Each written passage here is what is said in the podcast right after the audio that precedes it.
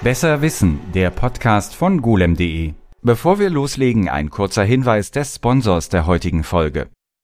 In dieser Woche bietet euch die Golem Karrierewelt ganz besonders günstige Angebote in Sachen Weiterbildung. Während unserer Black Week könnt ihr ab sofort bis zum 30. November viele Fachseminare, Coachings und E-Learning-Videos bis zu 70 Prozent reduziert buchen. Ob Anti-Hacking-Workshop, Einführung in Programmiersprachen oder Zertifikatskurse. Du hast die Wahl. Nutz die Chance und mach dich zum Jahresende nochmal ein ganzes Stückchen schlauer. Alle Infos dazu findest du auf karrierewelt.golem.de. Hallo und herzlich willkommen zu einer weiteren Ausgabe. Mein Name ist Martin Wolf und ich bin Podcastbeauftragter bei golem.de und ich befinde mich heute im ZKM, im Zentrum für Kunst und Medien Karlsruhe und ich bin zu Gast bei Dr. Dorcas Müller. Und Dorcas Müller, du bist Leiterin des Labors für antiquierte Videosysteme. Bevor wir aber zu dem Labor kommen, kurz mal dazu, was das ZKM ist. Das ZKM ist eine relativ große Sache. Wenn ich Karlsruhe bei dieser Suchmaschine eingebe, dann steht relativ weit oben schon das ZKM. Das ist ein großes Ding hier, ne? Das ist ein großes Ding regional ja, aber vor allem international auch. Also die New York Times bringt regelmäßig ein Ranking raus der Top 10 Museen weltweit und das ZKM ist da regelmäßig auf der Liste drauf, weil es wenig Museen gibt, die sich halt mit elektronischen Medien befassen und dann sticht es eben auch international hervor. Und das Gebäude, ich bin gerade reingekommen mit ziemlicher Verspätung dann der Deutschen Bahn, konnte halt nicht so viel sehen jetzt, aber ich bin reingekommen und fand das schon recht imposant. Das ist ein von außen alter Bau, der innen aber komplett modern gestaltet ist. Und das war eine Munitionsfabrik. Ja, das war eine Munitionsfabrik, die zum Ersten Weltkrieg äh, der Bau noch nicht ganz fertig geworden ist und im Zweiten Weltkrieg dann im Einsatz war. Und äh, durchs komplette EG lief eine Bahnschiene, also eine Produktionsschiene, an der entlang man eben dann produziert hat. Ja. Und äh, im Zweiten Weltkrieg ist das Gebäude aber trotzdem Karlsruhe ordentlich was abbekommen hat, äh, verschont geblieben. Ja, ja, genau. Und jetzt äh, sozusagen kommt das Whitewashing. Jetzt haben wir hier eine Kunstinstitution drin und es ist natürlich schon, äh, ja, für viele auch schon vergessen, was hier eigentlich stattgefunden hat. Also du, du, spielst jetzt darauf an, dass im Zweiten Weltkrieg auch Zwangsarbeit äh, hier die Munitionsfertigung, ja. Genau, genau. Und das passiert ja auch in Berlin mit vielen Gebäuden, ja, dass man dann so vorübergehend Kultur da reinsetzt und so weiter und die Erinnerung über die ursprüngliche Funktion des Gebäudes dann eben äh, verschwindet im Laufe der Zeit und mit neuen Werten besetzt wird, ja. Und hier ist es passiert, so habe ich das jetzt äh, so halb mitbekommen, am Anfang auch durch so ein bisschen alternative Kunst, aber schon auch Medienkunst, ja? Ja, also das Gebäude äh, war wirklich bis in die 90er Jahre hinein als Ruine geblieben und auch das komplette Areal. Und da haben sich äh, Künstler autonom hier den Raum erobert, Karlsruher Künstler, und haben das als Atelierfläche benutzt. Ja, aber es war natürlich äh, nicht beheizt, ja, und die Fenster waren teilweise ja auch beschädigt und alles. Also es war wirklich eine Ruine. Und ähm, das ZKM wurde gegründet 89 und da war erst noch eine Diskussion, ob man einen kompletten Neubau hinter dem Bahnhof äh, errichten möchte oder und dann fiel die Wahl eben auf dieses Gebäude, was dann äh, so 94, 95 dann langsam bezugsfertig war für vor allem die Hochschule für Gestaltung, die hier auch drin ist, städtische Galerie und das ZKM eben. Das heißt, es ist schon eine ordentliche Geschichte. 95 sind ja auch schon bald äh, 20 na, das sind 20, nee, 30 Jahre. 30 Meine Jahre, Güte. 30 Jahre ZKM ist auch schon wieder eine Weile her sogar, unser großes Jubiläum. Ja, und ähm, die Ruine wurde aber auch vom ZKM schon bespielt, nämlich mit der Multimediale. Das war ein Medienkunstfestival und äh, da kannte man das ZKM durch die Multimediale eigentlich schon Jahre bevor das ZKM so eine große manifeste Institution wurde. Jetzt bist du natürlich so jünger, das heißt, du hast wahrscheinlich, also nicht den, du warst ja nicht beim Anfang mit dabei, aber hast du das mitbekommen, dass damals hier Medienkunst war? Weil ich weiß, dass du das auch studiert ja. hast, das heißt, du hast auch in ja. jungen Jahren schon sicherlich ja. äh, auf sowas geachtet. Genau, also meine Sozialisierung in der Medienkunst fand tatsächlich statt an so Orten, wie Multimediale Karlsruhe. Da war ich also wirklich noch minderjährig und dann sind wir hier äh, in, in Autokonvois äh, aus der Provinz äh, angefahren und haben uns angeschaut, was, äh, was, es hier, was hier geboten war. Und genauso auch in Tübingen, da gab es auch äh, das Sudhaus, da gab es Medienkunstfestivals schon. Ja, und äh, ja, das war alles äh, noch als ich noch nicht mal volljährig war und man hat es besucht aus der Region heraus. Ja. So. Und du hast konsequenterweise dann auch in diese Richtung studiert. Genau, ja. Ich, Hier in Karlsruhe? Ja, in Karlsruhe. Also mein, mein, meine, äh, mein großer Wunsch war, ähm, es gab sehr wenig Hochschulen in den 90er Jahren, die sich schon mit ähm, Computerkunst, Medienkunst und so beschäftigt haben. Die zwei großen waren eben äh, in Köln und in Karlsruhe. Und da habe ich mich beworben und hatte Glück, dass ich in Karlsruhe genommen wurde, weil damals gab es eben noch sehr strenge Auswahlverfahren. Und äh, ich habe mir gedacht, als Teenager, da will ich mal hin. Ja, das war so tatsächlich. Und jetzt bist du aber, na, meines Wissens nach, da kannst du mich gleich korrigieren, gar keine, also so wie du hier sitzt oder in deiner Berufs, in deinem Beruf gar keine Medienkünstlerin, sondern du, äh, du bist die Wächterin und die Bewahrerin von bereits existierender Medienkunst und hast einen schönen Schatz hier, auf den wir später noch mal ein bisschen genauer eingehen können. Wie kam es denn dazu, dass aus der Künstlerin oder der potenziellen Künstlerin Dorcas Müller, ja. äh, die Doktorin Dorcas Müller kam, wurde, die jetzt das, die Kunst bewahrt? Ja, also was, ähm, was halt relativ schnell klar wurde bei der Beschäftigung mit Medienkunst, dass sie ein wenig äh, na, das, Stief, das Stiefkind der Kunst eigentlich äh, ist. Ja? Also die Ressourcen, die die Medienkunst die ist ja unendlich kopierbar, ja, durch eben die Fähigkeit elektronischer Kunst sich zu reproduzieren. Das heißt, äh, sie ist aufwendig, sie ist eigentlich auch teuer zu produzieren schwer zu verkaufen. Auch von Anfang an war natürlich das Thema auch für Galeristen und so weiter. Äh, ja, wie erhalte ich überhaupt die Geräte, um so eine Installation zu zeigen? Und auch die Archivierung. Wie bewahrt man diese Kunst überhaupt auf? Hält sie lauffähig?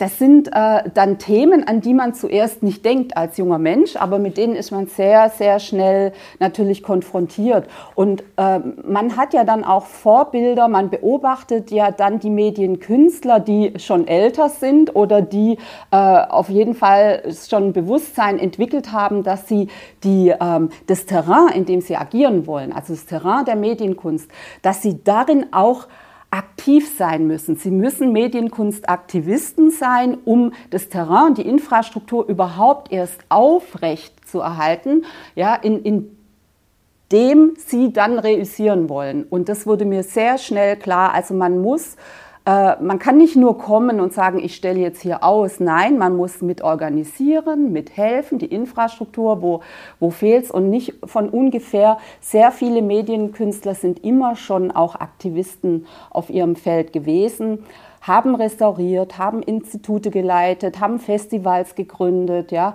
Und äh, ich habe zum Glück verstanden, dass ich das auch machen muss, wenn ich Teil der Medienkunst sein möchte bis zu meinem Lebensende, weil sonst kann man da einfach nicht überleben. Jetzt stelle ich mir, also ich kann den kompletten Ansatz total verstehen. Ich bin genau wie du in einer Zeit äh, äh, noch, sagen wir mal, in den Beruf eingestiegen, als es Bänder gab, als es Bandmaschinen gab, als alles furchtbar haptisch war und nicht Software oder nur sehr geringer Teil. Und dass man dann mitbekommt, okay, all das verschwindet und man muss jetzt da was machen, das kann ich äh, äh, total nachvollziehen. Ähm, aber war das dann auch, war das so ein fließender Übergang? War, war das, kam das in der Zeit, als du gemerkt hast, okay, wir sehen jetzt, äh, wie, wie, wie die, die Datenträger sich verändern, wie Produktionsweisen sich verändern, dass man da was machen muss, um diese alten Sachen zu erhalten? Oder wo kam dieser Impuls her? Ja, das war total fließend, ja, weil ich habe sehr lange noch aktiv hergestellt und ausgestellt. Und meine Werke sind auch teilweise glücklicherweise zum Beispiel ins ZKM Videoarchiv eingeflossen. Ja? Und dann war die Frage im Raum, Video muss restauriert werden. Also der, äh, als ich am ZKM anfing, war Peter Weibel, der ja selber Medienpionier ist und Medienkünstler ist, der war Direktor des ZKM und äh, kam auf mich zu und ja, wir gründen jetzt ein Labor und da wird jetzt Video restauriert und dann dachte ich halt, ja, äh, Moment mal, mein Video ist ja auch im Archiv, was muss denn da restauriert werden? Äh, bis ich begriff, er meinte natürlich die Videos aus den 60er, 70er, 80er Jahre, die dann schon wieder dem Untergang geweiht äh, waren. Und während ich also noch selber ausgestellt habe, wurde ich dann schon mit reingezogen in diese ganze Infrastruktur und dazu aufgefordert, das Archiv, in dem meine Kunst sich befand, ja, zu retten, zu restaurieren, zu digitalisieren. Und äh, das war eigentlich schon so ein Erweckungserlebnis. Äh, von da an war klar, äh, das hat gar nichts zu sagen, dass eine Institution ein Archiv hat. Das muss gepflegt werden. In dem Archiv müssen Leute leben, aktiv sein, die müssen das pflegen. Äh, sonst wird das Archiv untergehen. Und dann war das einfach, es wurde immer größer. Die Sache, also dieses Archiv und dieses Labor, die Aufgaben wurden immer größer, immer mehr Künstler, und zwar national und international, kamen auf das ZKM zu, dass sie ihre Medien auch nicht mehr selber äh, retten und pflegen können. Und damit bin ich gewachsen letztlich und habe dann auch in meiner Entwicklung alles dafür getan, dass, äh, ja, dass ich auch dieser Aufgabe gewachsen bin. Jetzt ist der Titel dieses Ortes natürlich auch nochmal speziell gewählt. Man hätte dieses Labor sonst wie nennen können, aber es heißt Labor für antiquierte Videotechnik. Nee, das heißt es nicht. Es heißt Labor für antiquierte Videosysteme. Fangen wir mal mit dem, fangen wir von hinten an. Systeme. Ich bin hier reingekommen, es gibt wirklich sehr viel zu sehen und sehr viele für mich alte bekannte Maschinen. Also ich sehe sofort, wenn ich hier um die Ecke sehe, sehe ich eine DV-Cam-Maschine. Das ist jetzt hier eher was Neues, also Sony äh, DV-Cam. Darunter steht eine mit einem größeren Bandformat. Das wird Digibeta sein, nehme ich fast an. Digibeta. Da sind die, wir aber schon in der Moderne ja, hier. Dann, dann haben wir hier äh, Reinigungsmaschinen, klassische für, Video, äh, für Videokassetten. Ich habe Umatic gesehen, ich habe Betacam, gesehen, Betacam SP gesehen, ähm, jede Menge Monitore, Bildröhren und alles. Wie viele Systeme habt ihr? Viel, was, deckt, was deckst du ab hier? Wir können über 50 verschiedene Systeme und diese 50 können wir aber auch in internationalen Standards, also PAL, NTSC, wir haben auch SECAM-Maschinen für Brasilien, Frankreich. Und äh, innerhalb der Systeme gibt es ja auch noch Abstufungen, weil die einzelnen Systeme ja auch noch eigene Karrieren, sage ich mal, gemacht haben. Ja, also äh, zum Beispiel hat Umatic ja lange Zeit keine Beachtung gefunden von den Fernsehstationen. Die wollten lieber bei 1 Zoll offener Spule bleiben, bis sich das Fernsehen eben auch aufs Kassettenformat geeinigt hatte auf Umatic eben. Und dann hat Umatic natürlich im Jahresrhythmus sich entwickelt und dann kam von Low Band, High Band verschiedene Farbkodierungen. Und äh, das heißt, innerhalb eines Systems gibt es ja auch noch sehr viele Abstufungen, verschiedene Modelle. Und äh, da kommen wir eben zur Kernaufgabe des Labors, es geht ja um Schreiblesesysteme und die Information auf dem Magnetband kann eben nur ausgelesen werden von exakt dem Maschinenmodell, mit dem es erzeugt wurde. Es ist also eine ganz strenge Abhängigkeit vom System und ich muss das System bereithalten, sonst kann ich die Information nicht mehr lesen. Es gibt so diese schöne Geschichte von ganz dem Anfang von Videoaufzeichnungen, wo, glaube ich, auch äh, Ampex, die ja eigentlich beim Ton ganz vorne dran waren, ihre ersten Aufnahmegeräte äh, hergestellt haben, die, wie du sagst, das lief noch mit offenen Spulen, was auch der absolute Albtraum gewesen sein muss. Und da war es tatsächlich ja noch so, dass nur die, ein, die eine Maschine konnte das nur lesen die, auf der es aufgenommen wurde. Die waren alle per Hand so justiert, dass sie gerade ihre Aufgabe exakt so erfüllen konnten, aber nichts weiter. Und das Band war auch auf einer anderen Maschine nicht lesbar. Das muss auch ganz schlimm gewesen sein. Also du sagst, genau, du hast auch schon darauf hingewiesen, bei den analogen Formaten, äh, Systeme sind eine furchtbar wichtige Sache. An sowas denkt man heute gar nicht mehr. Da steht dann irgendwo vielleicht in dem Videoschnittprogramm, wer mal darauf geachtet hat, NTSC oder irgendwas, macht sich niemand mehr einen Kopf drüber. Die Monitore sind alle ähm, äh, kompatibel miteinander, die Signalketten sind digital, ich muss mir keine Sorgen über sowas machen. Das war damals alles nicht so und das ist natürlich im Nachhinein, wie du sagst, ein großes Problem.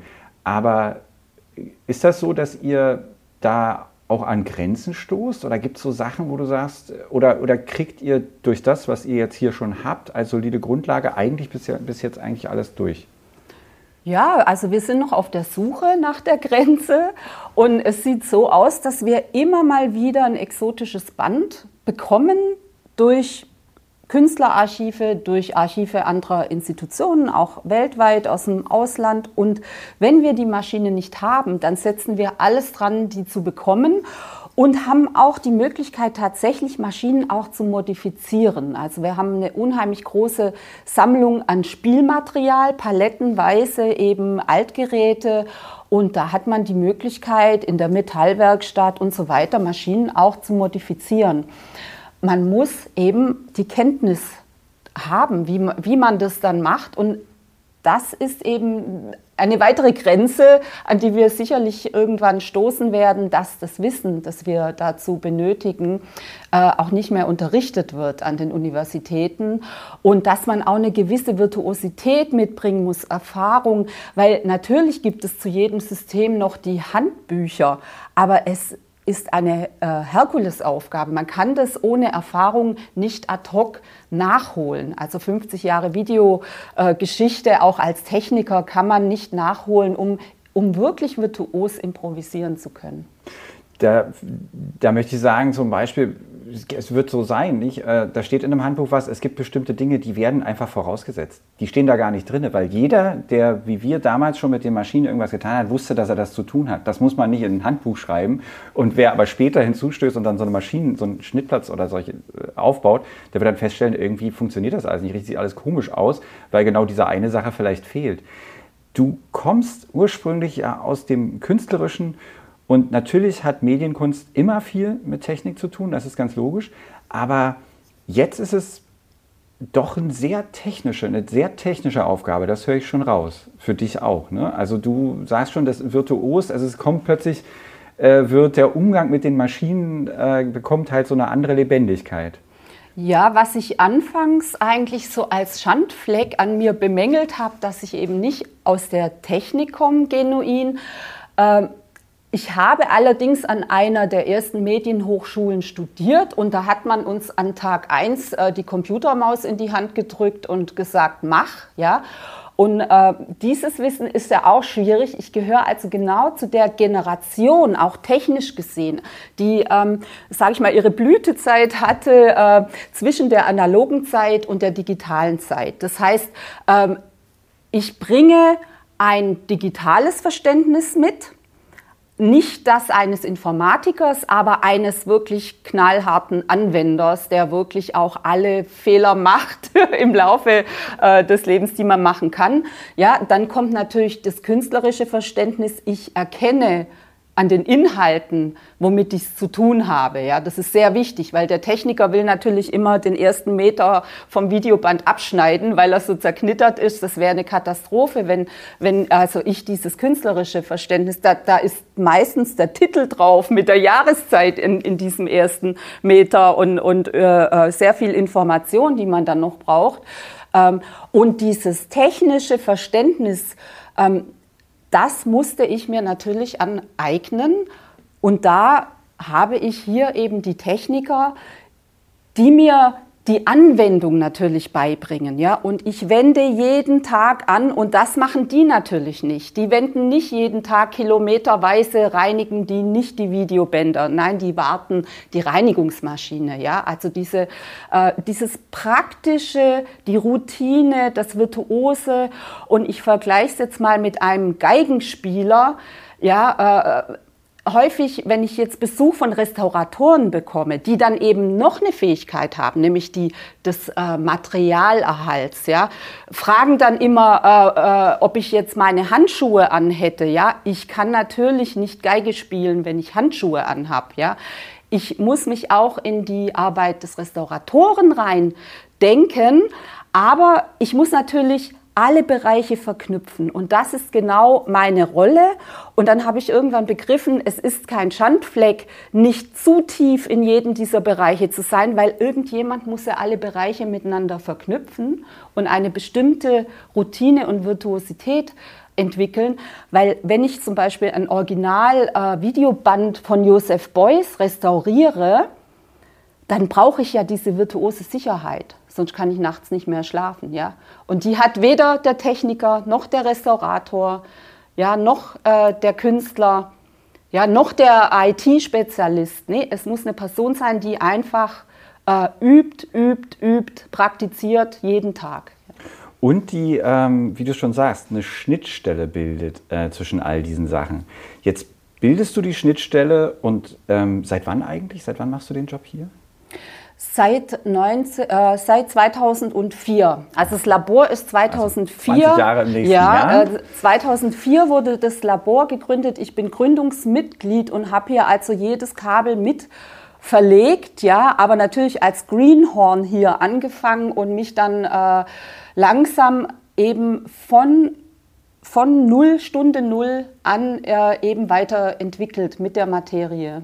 Während der Entwicklung gibt es eine Sache, wo du sagst, das ist eigentlich so dein Steckenpferd, das machst du am liebsten, wo du vielleicht dich darauf freust, wenn du zum Beispiel bekommst neues Material oder, äh, oder ist es das vielleicht, dass du neues Material bekommst oder dass du ähm, unbekannte Dinge sehen kannst oder was ist so dein, dein, dein deine Lieblingssache an der ja, Arbeit? Ja, da, da, das ist ja mein Vorteil, dass ich ja Medienkunst-Afficionado bin Videokunst im Speziellen. Also ich liebe die Videokunst und äh, Videokunst ist ja auch ein bisschen schwer verdaulich. Aber äh, ich freue mich auf jedes neue Band, weil da kann man auch Perlen entdecken und man hat Bänder in der Hand, da hat seit 50 Jahren keiner mehr reingeguckt. Und diese Motivation ja, bringt mich ja auch dazu, diese ganze langwierige wirklich nicht so spannende Arbeit drumherum, die ich tun muss, um dieses Band dann tatsächlich auf die Maschine aufzulegen, dann drehe ich den Schalter und sehe auf dem Monitor, was, was ist da drauf. Ja? Und das gefällt mir am allermeisten. Und da kommt meine Motivation her, ähm, dass ich diese, diese Lust nicht verliere, nach 20 Jahren in diesen Räumen ohne Fenster hier mein Unwesen zu treiben. Ja? Also ich finde die Räume, ich muss es sagen, ich bin reingekommen, ich finde es wirklich fantastisch und wir gehen, hoffentlich haben wir nachher nochmal die Möglichkeit, äh, uns ein oder zwei Maschinen anzugucken. Ich will nochmal zum Punkt des, der, der, der kommen, der vielleicht, der eben auch mit dran hängt, der, also der jetzt aus meiner Warte wahrscheinlich der Punkt wäre, den ich am wenigsten gern machen würde, der aber auch furchtbar wichtig ist. Und zwar nachdem du alles technisch in, in, in, Gang bekommen hast, nachdem du gesehen hast, was ist auf dem Material, dann muss auch noch archiviert und dokumentiert werden. Das muss auch passieren. Ne? Ich war, wir waren im Serverraum, es gibt große Datenbanken und alles. Mhm. Ähm, du musst das auch alles in irgendeinen Kontext setzen, dass es später wieder aufgefunden werden kann. Ja? Ja, ja, so, so. Also es fängt schon an, wenn die Bänder geliefert werden, dass man die verzeichnen muss. Man muss denen ja eine Identität geben, weil äh, wir im Labor digitalisieren wir pro Jahr circa 1000 Medien. Also wenn die durcheinander kommen, dann ist das ein riesen Datensalat wertes. Da würde nie wieder irgendjemand eine Datei einem Band zuordnen können oder irgendetwas finden oder ja, also es muss alles akribisch. Da gibt es schon Arbeitsteilung, also die Erfassung in der Datenbank des Bandes. Damit fängt es schon mal an. Dann äh, klar muss das Band natürlich begutachtet werden, gereinigt werden, eventuell thermisch behandelt werden. Falls das Material sich chemisch schon auflöst, gibt es verschiedene Möglichkeiten. Also das Backen ist eine Möglichkeit, äh, verklebte Binderstoffe äh, des Magnetbands wieder festzubekommen, sodass das Band dann äh, auf der Maschine äh, gut läuft. Dann muss ich die richtigen Maschinen finden da muss ich das Signal abnehmen, ich muss es stabilisieren im Timebase-Korrektor und wenn das alles den Ton aussteuern, wenn das alles geklappt hat, dann habe ich eine schöne, äh, unkomprimierte Videodatei. Natürlich, die muss ich benennen anhand äh, der Verzeichnung benennen, damit ich das 1a zuordnen kann der Datenbank wiederum, der inhaltlichen Datenbank und dann muss die Datei langzeitarchiviert werden. Dazu muss ja auch eine technische Datenbank entstehen, die dann diese Datei auf ein Langzeitspeichermedium überführt. Und diese Langzeitspeichermedien, da, da ähm, kommt übrigens auch der Grund her, dass das Labor erst seit 2004 gegründet wo, wurde. Äh, 2004 wurde es ja erst möglich, so große Datenmengen äh, Langzeit zu archivieren, also auch Kosten äh, hinsichtlich der Kosten möglich für so eine Institution wie ein Museum. Ja, und, und das muss aber eben auch alles akribisch gemacht werden, um die Dateien dann in der Langzeitarchivierung am Ende auch wieder aufzufinden. Und das sind ironischerweise, wie ich hinzufügen möchte, Bänder. Am Ende so. landet der vom analogen Band in den Rechner aufs Digitalband. Jetzt haben wir Systeme abgehakt. Da kommen wir zum Antiquierten. Wie weit geht es zurück? Was, du hast schon ein bisschen angedeutet, ihr könnt sogar Systeme abtasten, die gar keine Kassetten haben. Ja? Wie muss ich mir das vorstellen? Ich habe zwei Sp wie, wie, wie, ein Magnetband bei einem Tonbandgerät? Genau, genau. Also der Anfang äh, von Video auf Magnetband fand statt auf offener Spule. Ja, und ähm, Ampex wurde ja vorhin schon erwähnt. Also Ampex waren die ersten, die es fertiggebracht haben, in, in nahezu Sendequalität tatsächlich ähm, äh, elektronisches äh, Bild und Ton zu fixieren auf dem Magnetband. Das war damals ein 2 Zoll äh, Magnetband. Und da haben die ziemlich lang äh, rumgemacht, bevor dann die Marktreife war, dann äh, 56, 1956. Und es war eben so exklusiv, dass die die Maschinen eben noch äh, von Hand Einzelanfertigung gebaut haben. Und die ersten, die sich das äh, dann geleistet haben, waren die großen amerikanischen Sender. Ja, NBC, CBS, die haben sich dann solche Maschinen äh, gekauft. Und, und da ähm, war es noch ein Querspurverfahren und äh, Toshiba war aber auch schon in Asien so weit und hatte schon das Schrägspurverfahren, aber die Marktreife kam bei denen erst ein paar Jahre später. Und die Videokunst arbeitet eben nicht mit professionellem Video, wie eben diese Anfänge stattgefunden haben. Also professionelles Video war zu groß, zu teuer. Ja, Die, diese zwei Zoll Spur, Spulen, das konnte sich ja kein Künstler, kein Privatmensch leisten, sondern erst 1965 hat Sony dann die sogenannte CV-Maschine auf den Markt gebracht und CV stand für Consumer Video. Und das ist eigentlich der Startschuss für die Videokunst und eben äh, für die Systeme, die fürs Labor äh, für antiquierte Videosysteme auch interessant sind, ja, weil wir uns ja auf die Kunst beziehen und von da an gibt es eben diese unzähligen Videoformate, die wir äh, dann alle hier äh, noch abspielen können. Und, und die Formate vorher sind weniger interessant, weil mit diesen teuren Großmaschinen haben eben nur die institutionellen Sender mhm. hauptsächlich die, die meinte ich, Das meinte ich vorhin mit dem, ne, die man so extra anpassen musste. Und die Amerikaner hatten ja einen eindeutig äh, sehr validen Grund dafür, weil durch die verschiedenen Zeitzonen die Live-Aufzeichnung natürlich furchtbar unpraktisch war. In Deutschland zum Beispiel, in Europa also generell jetzt nicht so ein großes Thema, weil also ne, kann man, äh, kann man auch immer noch mit Film, äh, hat man ja ganz früher gemacht, einfach den Fernseh, den Bildschirm abfilmen und dann wurde das archiviert oder eben zur weiteren Ausstrahlung. Aber die Amerikaner hatten da sehr valides Interesse daran. Und dann hat sich das ja doch sprunghaft entwickelt. Plötzlich gab es nicht mehr nur diese Spulen. Ich habe die, muss ich zugeben, in meinem Leben noch nie gesehen. Hoffe ich, dass ich mir die nachher nochmal angucken kann.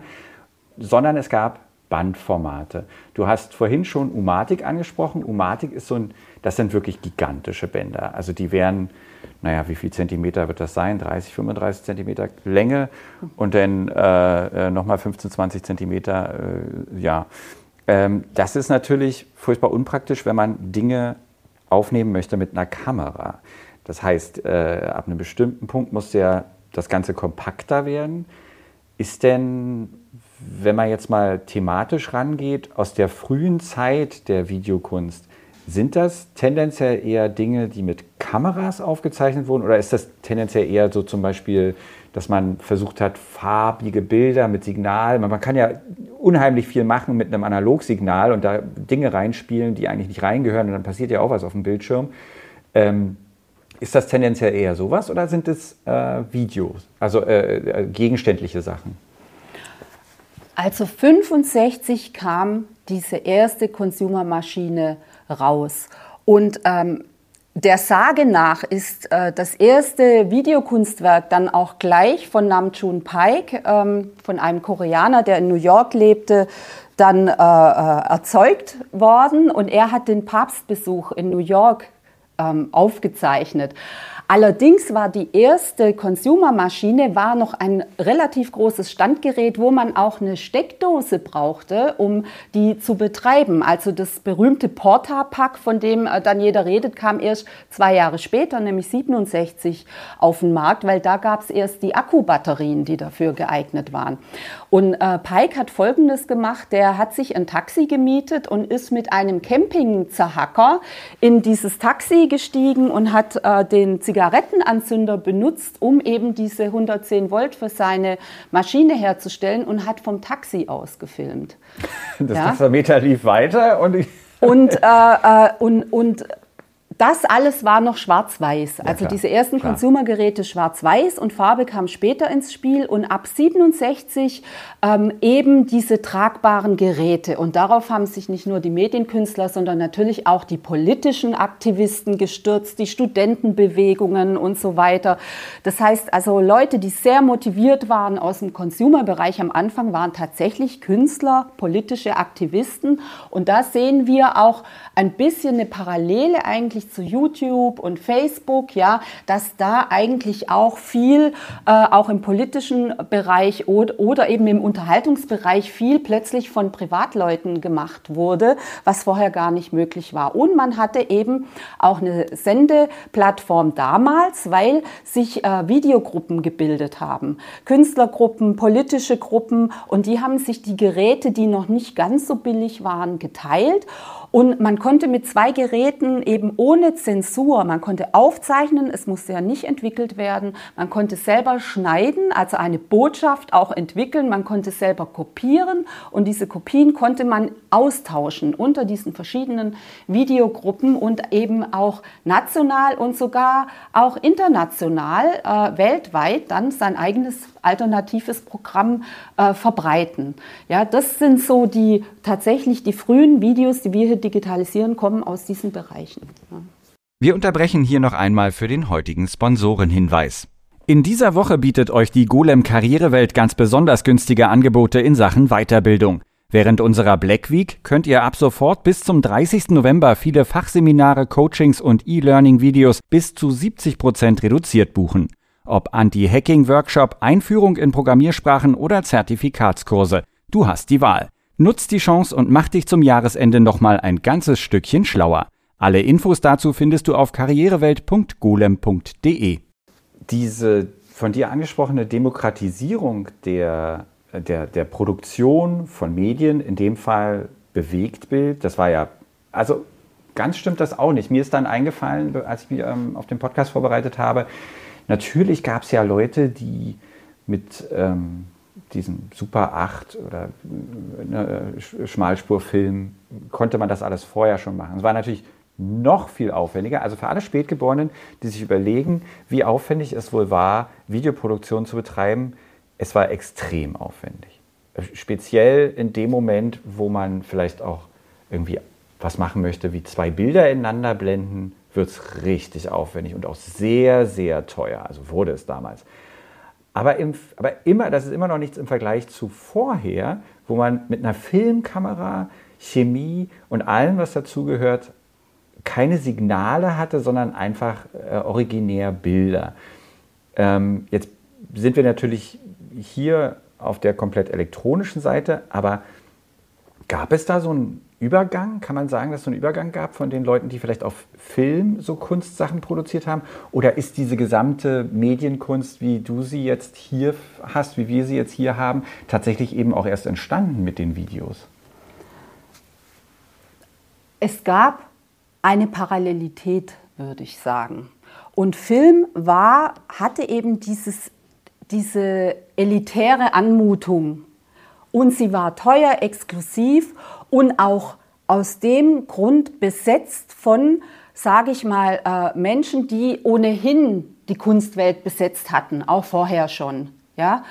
Und das Besondere an Video war, dass eben äh, Video von den Filmleuten eigentlich als unprofessionelles Medium angesehen wurde. Die waren da gar nicht unbedingt scharf drauf zu wechseln, ja, die Bildqualität und auch eben, dass man nicht äh, diesen elitären Anstrich hatte, den man ja in der Kunstwelt auch immer gesucht hat, ja, um eben exklusiv zu verkaufen, auszustellen in Galerien, ja. Und das heißt, dass sehr viele Menschen plötzlich ein offenes Feld vor sich sahen, das eben nicht so hart umkämpft war.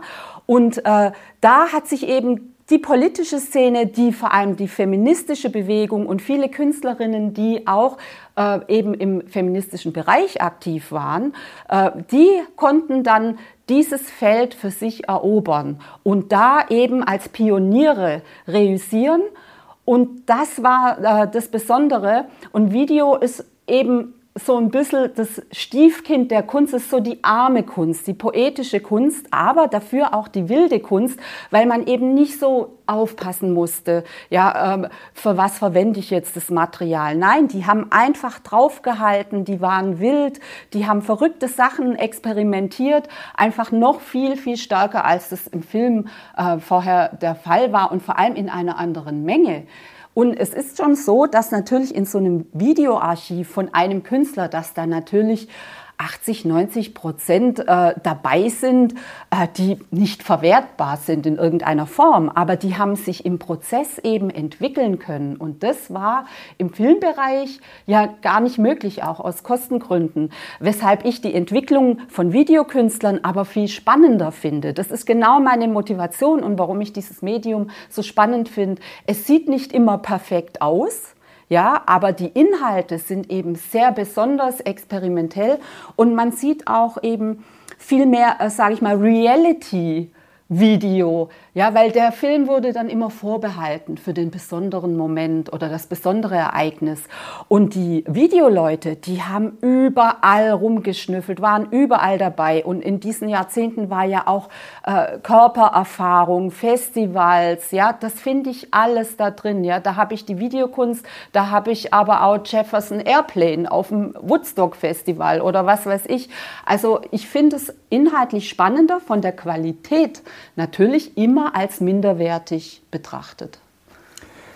Du hast es gerade gesagt, es gibt da so viel, was dann aufgezeichnet wurde. Ich kann mich zum Beispiel sehr gut noch erinnern, dass es VHS-Magazine gab, die in der Szene zum Beispiel ähm, rumgereist und kopiert wurden. Es gab dann halt ein Master und das wurde verteilt, dann konnte man sich das angucken. Da waren Berichte drauf, aus äh, äh, eben, du hast schon angesprochen, bestimmte politische ähm, Geschichten wurden da erzählt, äh, Berichte wurden äh, gemacht, also richtig wie so Fernsehberichte, die aber eben nicht im Fernsehen liefen, sondern eben auf diesen Bändern dann verteilt wurden und dann äh, äh, auch künstlerische Inhalte. Aber ihr, beziehungsweise du, musst ja da irgendwo eine Linie ziehen oder zählt das dann alles zusammen? Also wenn ich dir jetzt zum Beispiel, was weiß ich, ich glaube, ich, das Magazin hieß, glaube ich, Kanal B und war in Berlin irgendwie oder sowas. Wenn ich dir jetzt so ein Band von Kanal B geben würde, dann müsstest du ja gucken, okay, welcher Teil davon ist jetzt relevant für das, was wir machen? Wie entscheidest du da? Oder entscheidet eine Gruppe oder wie passiert dieser Prozess?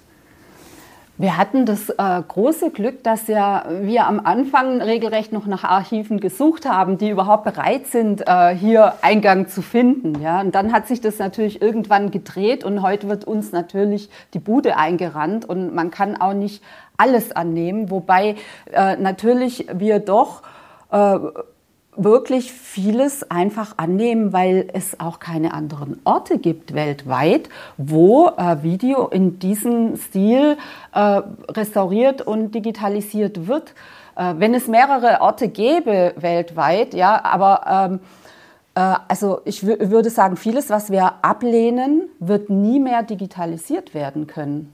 Ja, und das ist, es gibt ja vor allem im institutionellen Bereich eigentlich nur noch ein eine Institution weltweit, nämlich das äh, Getty-Institut in Los Angeles, das ein Labor hat, das so umfassend aufgestellt ist wie hier am ZKM in Karlsruhe. Natürlich gibt es noch viele Firmen, die mal das ein oder andere Format anbieten, ja, aber dass so konsequent gesammelt wird und dieser Service auch geboten wird, ähm, da kümmern sich die Institutionen eben nicht so, wie man sich das wünschen äh, würde.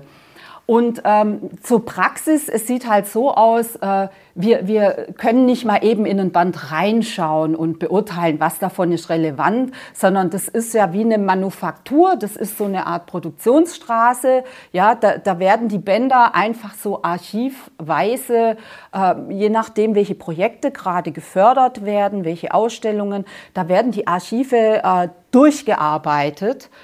Und ähm, ehrlicherweise funktioniert die Digitalisierung fast schneller als das anschließende Sichten, wissenschaftliche Aufarbeiten, Entscheiden, ja, äh, weil das erfordert sehr viel mehr Zeit. Also hier wird digitalisiert, dann ist hier ein Riesenkonvolut an digitalem Video. Wer soll sich das alles anschauen? Wer soll das evaluieren? Das ist eher, eher ein Riesenproblem, dass dafür ja erst recht keine Mittel zur Verfügung stehen. Ja, während, wenn wir jetzt ein Archiv hinsichtlich einer Ausstellung digitalisieren, da ziehen wir da gleich im Vorfeld schon die Rosinen raus. Da ist relativ schnell klar. Oder es wird eine Entdeckung gemacht, ja, weil wir das erkennen können mit den Kuratoren zusammen. Aber äh, dass da eine Vorselektion stattfindet, eher schwierig. Ich komme mal nochmal zu den, zu den potenziellen Inhalten zurück. Also du hast es ja auch schon gesagt, viel war da so Gegenkultur, Selbsterfahrung, frühe Sozialarbeit. Alles so Leute, von denen ich jetzt auf den ersten Gedanken hin überhaupt nicht annehmen würde, dass die so technikaffin sind.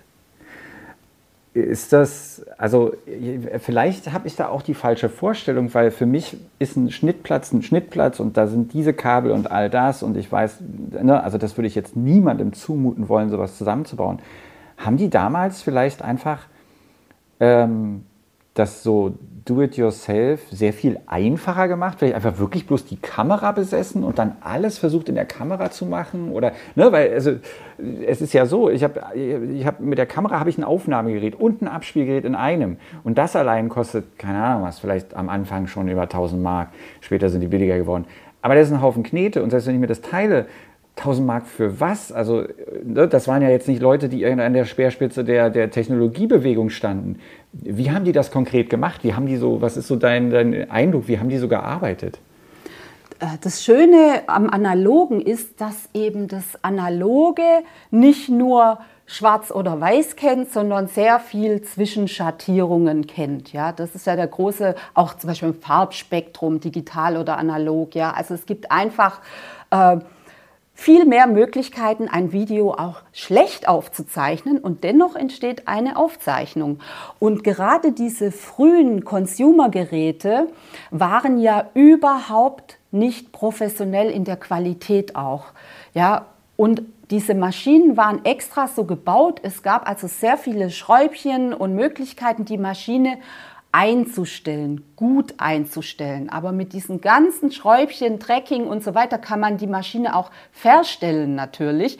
Und da wurde gekurbelt und gemacht und getan. Und natürlich waren diese Medienkünstler meistens Laien.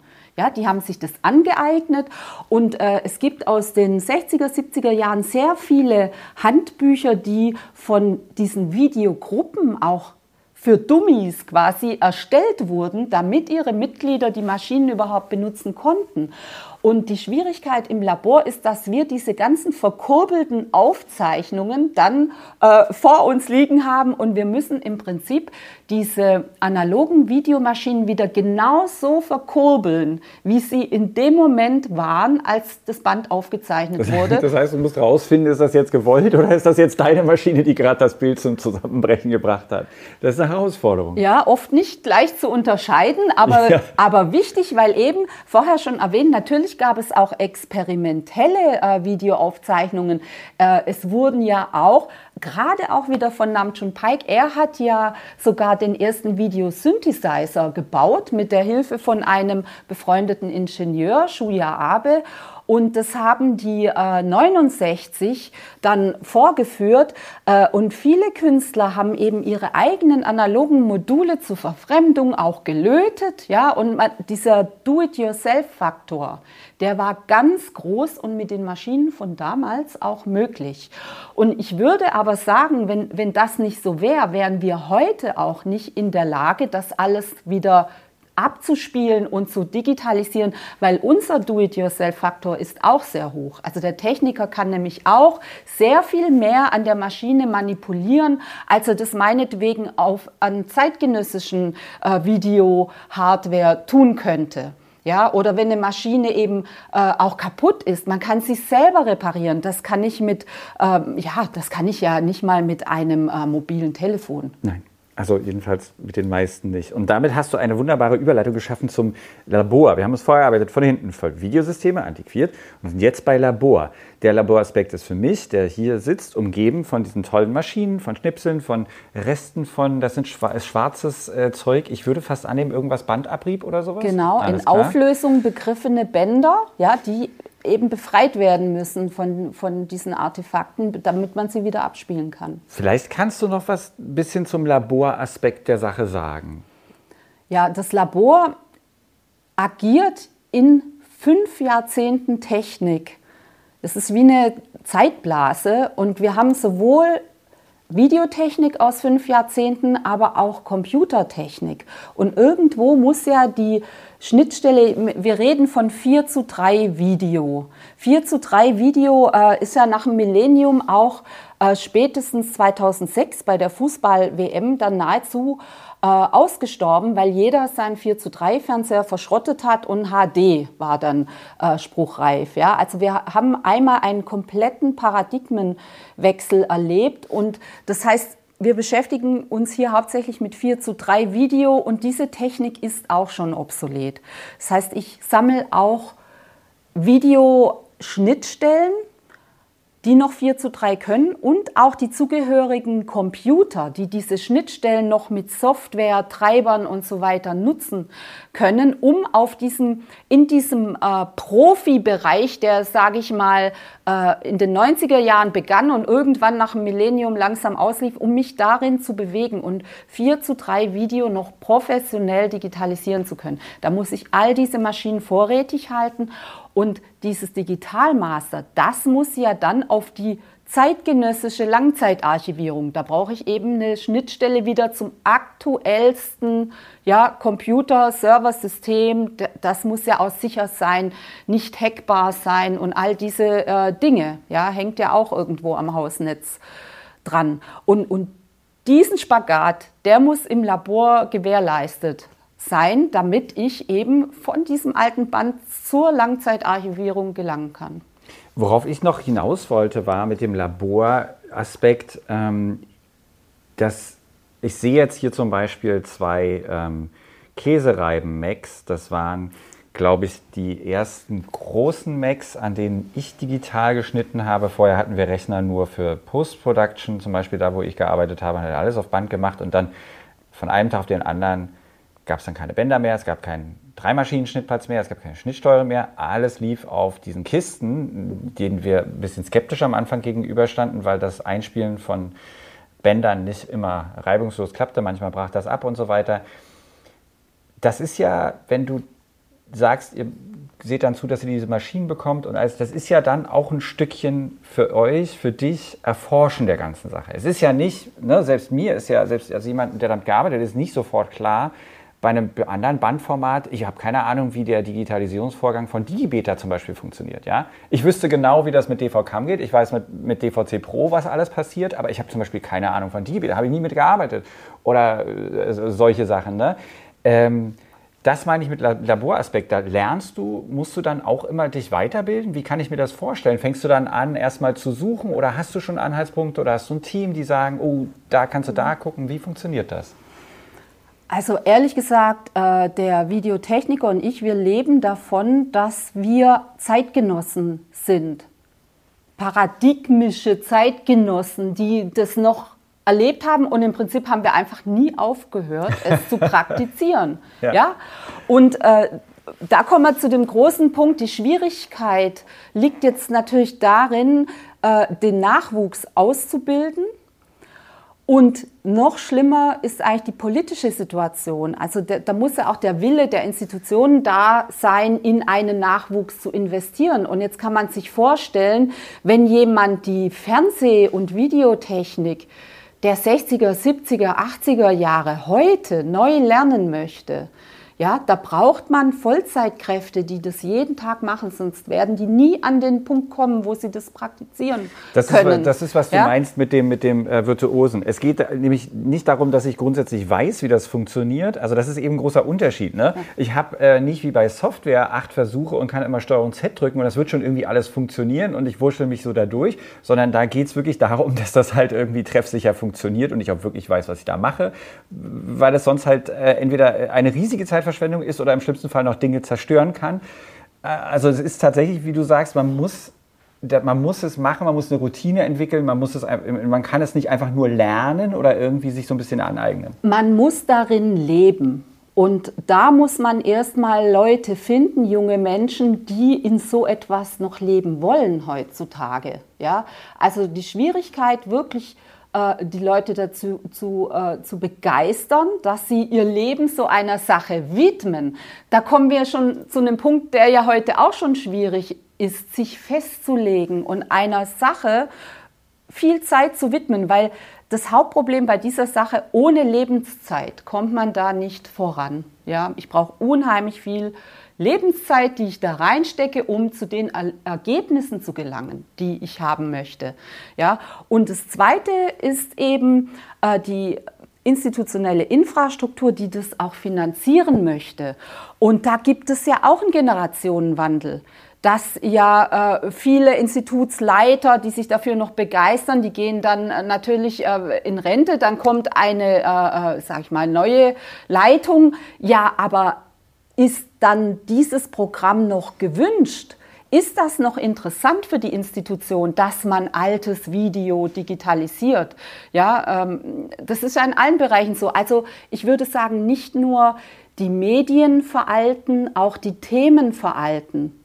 Die werden auch obsolet. Die Themen, die Inhalte, auch die Begeisterungsfähigkeit für bestimmte Themen veraltet und es kann ja sein, dass äh, 10, 20 Jahre später wieder ein Revival kommt, aber es wird ungleich schwieriger sein, das technische Verständnis für die Materie dann nochmal äh, so aufblühen zu lassen. Ja, ich würde sagen, wenn diese Ära jetzt stirbt, dann wird es sehr schwierig, das nochmal äh, zum Aufleben zu bringen.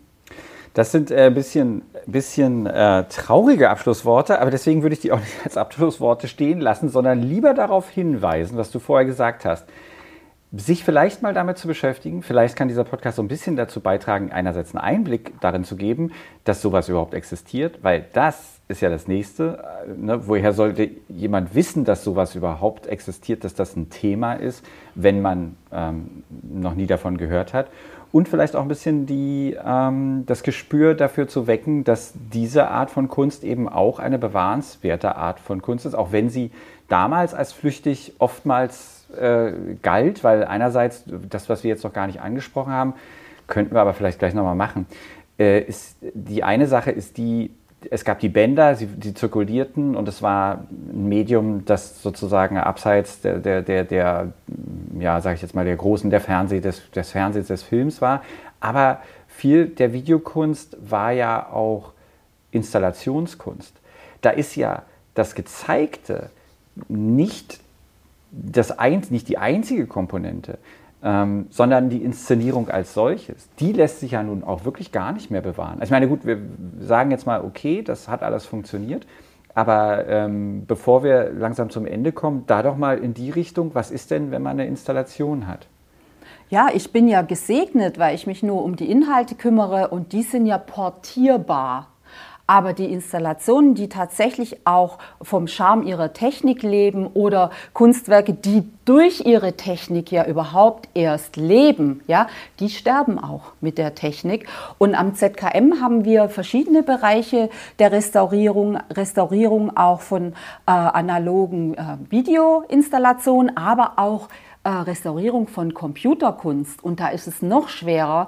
Und es geht bis hin äh, äh für die, Be die Bewahrung von Netzkunst, Internetseiten, äh, künstlerische Internetseiten, die in Browsern gar nicht mehr laufen oder komplett untergegangene äh, Formate wie zum Beispiel die CD-ROM, die ja auch ein frühes interaktives Beispiel war äh, und die auch sehr schwierig zu emulieren äh, ist, also emulieren, äh, in dem Fall auf neuartiger Software dann stellvertretend äh, abspielbar machen auf einem neuen System, ja, ist sehr, sehr schwierig bei manchen Medien und das ZKM kümmert sich um all diese Bereiche, hat aber in all diesen Bereichen dieselben Probleme, die ich eben geschildert habe, dass äh, das Bewusstsein dafür, dass man auch äh, den Nachwuchs begeistern und vor allem auch äh, befähigen muss, das, diese Archive zu bewahren, ja, äh, das, ist ein, das ist ein ständiges Politikum, wo man äh, ständig äh, gebetsmühlenartig dran arbeiten muss.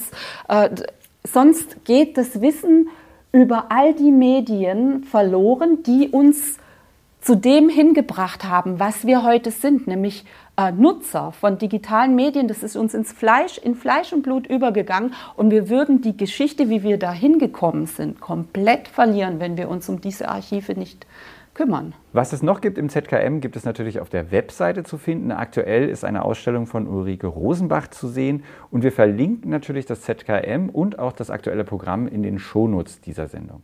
Das Labor für antiquierte, ich muss jetzt nochmal gucken, ich sage immer, ich will immer sagen Technik. Ja, das Labor für antiquierte Videosysteme ist nicht öffentlich, ne? Aber es gibt es Führungen? Ja, also man kann, wenn man äh, eine kleine Gruppe ist, kann man auch eine Führung buchen. Ja, da gibt es auf unserer Homepage äh, Ansprechpartner und da äh, geben wir Führungen hinter den Kulissen.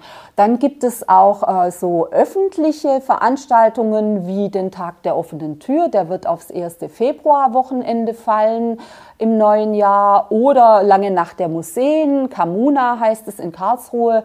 Äh, da bieten wir auch eine Reihe von Führungen hinter den Kulissen im Labor an. Also da gerne einfach kommen und dann direkt teilnehmen. Ich kann es nur empfehlen. Vielen Dank, Dr. Dorcas Müller, für dieses Gespräch. Ich hoffe, dass wir jetzt im Anschluss noch ein bisschen Zeit haben, uns ein paar Videosysteme anzugucken. Am Schluss noch der Werbeblock in eigener Sache. Neuigkeiten zu Video wird wahrscheinlich schwierig auf golem.de, aber alles, was mit wirklich neuer Technologie, mit aktuellen Technologien zu tun hat, findet man natürlich auf golem.de und vielleicht von mir den einen oder anderen Artikel, da geht es dann wahrscheinlich doch nochmal in die Vergangenheit. Vielen Dank fürs Zuhören und bis zum nächsten Mal.